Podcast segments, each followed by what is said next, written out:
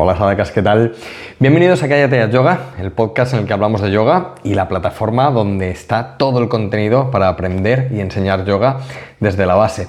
Hoy vamos con la microformación 7.3, es 7.3 porque están relacionadas con la formación 7, así que nada, si no las has oído o las has visto, eh, corre, corre ahora mismo al blog y, las ves allí. Hoy vamos a hablar de diseñar nuestra propia estrategia de, de práctica, diseñar nuestro propio camino de práctica. Seamos principiantes o avanzados, tener en mente qué vamos a hacer en nuestras siguientes cuatro o cinco prácticas, por lo menos, nos ayudará a segmentar y clarificar qué estamos practicando y hacia dónde vamos. Así que vamos a ver cómo diseñar pues, un objetivo claro a medio o largo plazo en cuanto a la secuenciación de una semana o mes vista. ¿eh? Conceptos generales, ¿vale? Os voy a ir dejando enlaces a algunas cosas que profundizan más esto. Hoy simplemente va a ser como un dibujo general. Tener una estrategia sencilla nos ayuda a clarificar lo que vamos a hacer hoy y en vez de ver que no podemos abarcarlo todo, porque a veces te pones a practicar y dices, quiero hacer esto, esto y esto, y no podemos abarcarlo todo, entonces diseñar una, estrategia sencilla va a hacer justo lo contrario, va a, va a darnos espacio para ver. La estrategia lo que hace es eh, ampliar nuestro horizonte y nos da margen para actuar practicar hoy una serie de posturas y ver qué queremos hacer en las siguientes sesiones. En una palabra, nos permite ver el campo de práctica con mucha más perspectiva y vamos a ser mucho más eficientes y mucho más eficaces a la hora de practicar.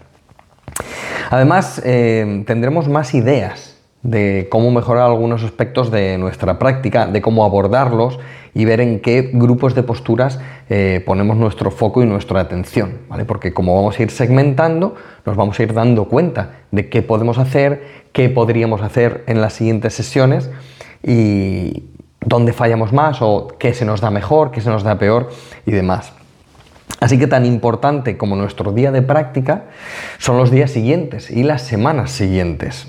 Eh, como digo, esto está ligado sobre todo a la eh, microformación 7.2, ¿vale? Pero a las 7. Entonces, os voy a dejar una secuencia completa para principiantes eh, como idea de una, de una clase general, ¿vale?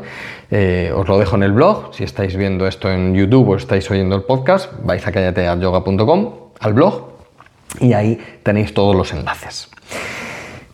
Veamos el foco de cada práctica. Eh, supongamos que practicamos todos los días. Eh, si el primero hacemos posturas de pie, el segundo sería indicado que hiciéramos asanas hacia adelante, para continuar con torsiones otro día, extensiones hacia atrás otro de los días, invertidas y demás bueno, una aclaración, claro, si hacemos el día de posturas de pie, no es solo que vamos a hacer posturas de pie, ¿vale? Nos, nos referimos eh, a la dirección general de la secuencia, no al conjunto de todas las posturas.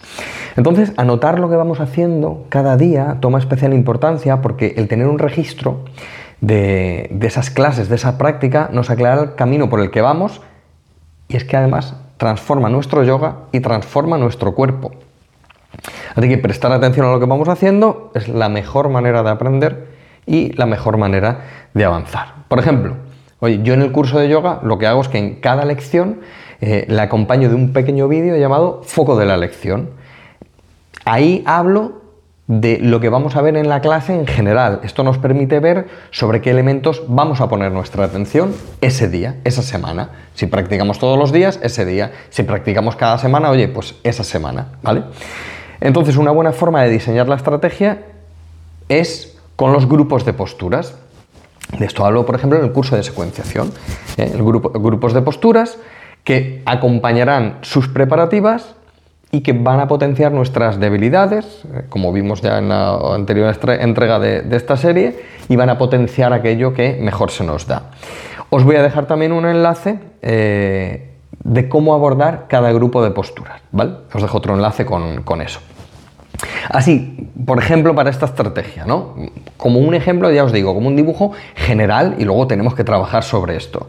Podríamos comenzar la primera semana con posturas de pie, como grupos de posturas. Entonces, ¿qué vamos a hacer? Pues dentro de esas posturas de pie, vamos a hacer preparativas alineadas a esas posturas de pie. No vamos a hacer preparativas alineadas con otro grupo de posturas. Así que ya vamos llevando un orden. Oye, hoy hago posturas de pie. ¿Qué preparativas tengo que hacer? Las que estén alineadas con las posturas de pie. Por lo tanto, oye, pues ¿a qué le podemos dar importancia dentro de esas posturas de pie? Como un ejemplo, oye, pues vamos a estirar los isquiotibiales y los gemelos. Nos podríamos meter en más cosas, ¿vale? Rotación externa de caderas y demás, pero como un ejemplo, oye, pues venga, hago posturas de pie, preparativas alineadas con estas posturas de pie, ¿qué, puedo potenciar? Venga, pues el estiramiento de los gemelos y los isquiotibiales en estas preparativas, ¿vale? Pero imaginémonos que además nos cuesta integrar, yo qué sé, las acciones de los homóplatos eh, en Utita Trikonasana, que es una postura de pie, ¿no? Tenemos Tadasana así como claro cómo funciona la cintura escapular, pero a la hora de inclinarnos, hacer la rotación de las piernas, de las caderas y demás, nos cuesta integrarlo en Utita Trikonasana. Bueno, pues como preparativa, además de lo de los gemelos y los isquiotibiales, podemos hacer un buen rato hacer Tadasana contra la pared, Tadasana en el suelo, ¿vale? Entonces, esto que nos va a dar el aprendizaje más profundo de esa cintura escapular y vamos a poder fusionar todo esto con ese Utita Trikonasana que vamos a hacer a continuación. O sea, posturas de pie, preparativas alineadas justo a eso, pero luego, oye, fallo en la cintura escapular, hago también acciones preparativas y demás enfocados a fusionar esos conocimientos. Entonces, las siguientes semanas o días nos dedicamos a otro grupo de posturas, haciendo preparativas alineadas con ellas y potenciando aquello que nos cuesta más, como hemos visto en el ejemplo de Tadasana. Por otro lado, si vamos a clase una o dos veces en semana, eh, lo que podemos hacer es potenciar lo que más nos cuesta de lo que hemos hecho en la clase. A mí me consta que muchos alumnos vienen a las clases en directo que hay con Silvia y son dos días en semana y hay alumnos que hacen un día la clase con Silvia y otro día hacen lecciones y rutinas conmigo para potenciar esas cosas. Entonces, oye, que vas a clase, bueno, pues luego vas a casa y pones el foco en lo que más eh, desafiante te ha, parecido. Así en la próxima sesión, eh, pues va a ser todo como más fluido, ¿vale? Y vas a disfrutar más de las posturas. También podríamos hacer otra estrategia que, pero ya sería para alumnos más avanzados y sería hacer algo completamente diferente a lo que has hecho en tu día de práctica con, un profesor, ¿vale? Em, para que cuando llegue el momento de ese tipo de práctica estén en las zonas más móviles y más sueltas. Pero como digo, esto ya es para quien, quien lleva practicando unos años. Como os digo, esto es un ejemplo, un dibujo general de lo que podemos llevar a cabo y ahora lo que tenemos que hacer es sentarnos y estudiar y diseñar nuestra propia estrategia. Os he dejado dos enlaces con, eh, con información eh, eh, para llevar esto a cabo y no obstante, os dejo cinco artículos más en los que hablo de cómo abordar cada grupo de posturas, ¿vale? Cinco artículos, cinco grupos de posturas. Em, y os voy a dejar otro enlace de cómo estructurar secuencias de yoga, ¿vale? Grupos de posturas secuencias de yoga. Em, si no quieres llevar un control exhaustivo, súper exhaustivo, al menos ten claro lo que vas haciendo em, día a día. Porque es que si no, además, es que nos estancamos. Si no tenemos claro lo que hemos hecho, es que no podemos avanzar. Em, yo de verdad que en todas las disciplinas que conozco, los mejores practicantes y los mejores profesores, los que siempre destacan por encima de los demás, son siempre los que llevan una mayor planificación. Siempre mayor planificación y control de la práctica. Y control es, vamos a decir planificación, que control suena como eh, muy, mm, que te acotan mucho. Eh, bueno, pues planificación. Como os digo, si sabes lo que has hecho, si sabes lo que vas a hacer, mm, tienes todo mucho más claro, mucho más organizado y te puedes ir parando en cada cosa ese día, concentrarte solo en un grupo de posturas y avanzar en él. Em, como os digo, os eh, dejo un link eh, con una serie de artículos explicando las estructuras, la estructura general de una secuencia de yoga.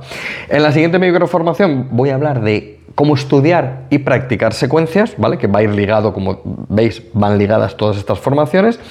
Y nada más, espero que estas ideas pues, os sirvan para mejorar la práctica, para que mm, te motiven a subirte al antideslizante Y si te apetece practicar conmigo y con Silvia y con el resto de practicantes, nos vemos en el curso de yoga para gente normal en gayateayoga.com. Un beso, un abrazo. Namaste.